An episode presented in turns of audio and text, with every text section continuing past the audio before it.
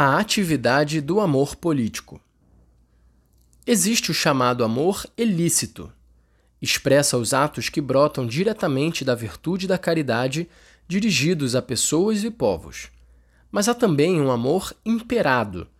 Traduz os atos de caridade que nos impelem a criar instituições mais sadias, regulamentos mais justos, estruturas mais solidárias. Por isso, é um ato de caridade igualmente indispensável o empenho com o objetivo de organizar e estruturar a sociedade de modo que o próximo não se venha a encontrar na miséria.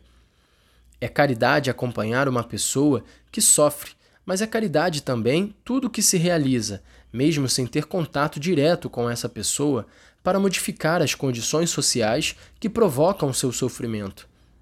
Alguém ajuda um idoso a atravessar um rio e isto é caridade primorosa. Mas o político que constrói uma ponte, e isto também é caridade. É caridade se alguém ajuda outra pessoa fornecendo-lhe comida, mas o político cria-lhe um emprego, exercendo uma forma sublime de caridade que enobrece a sua ação política.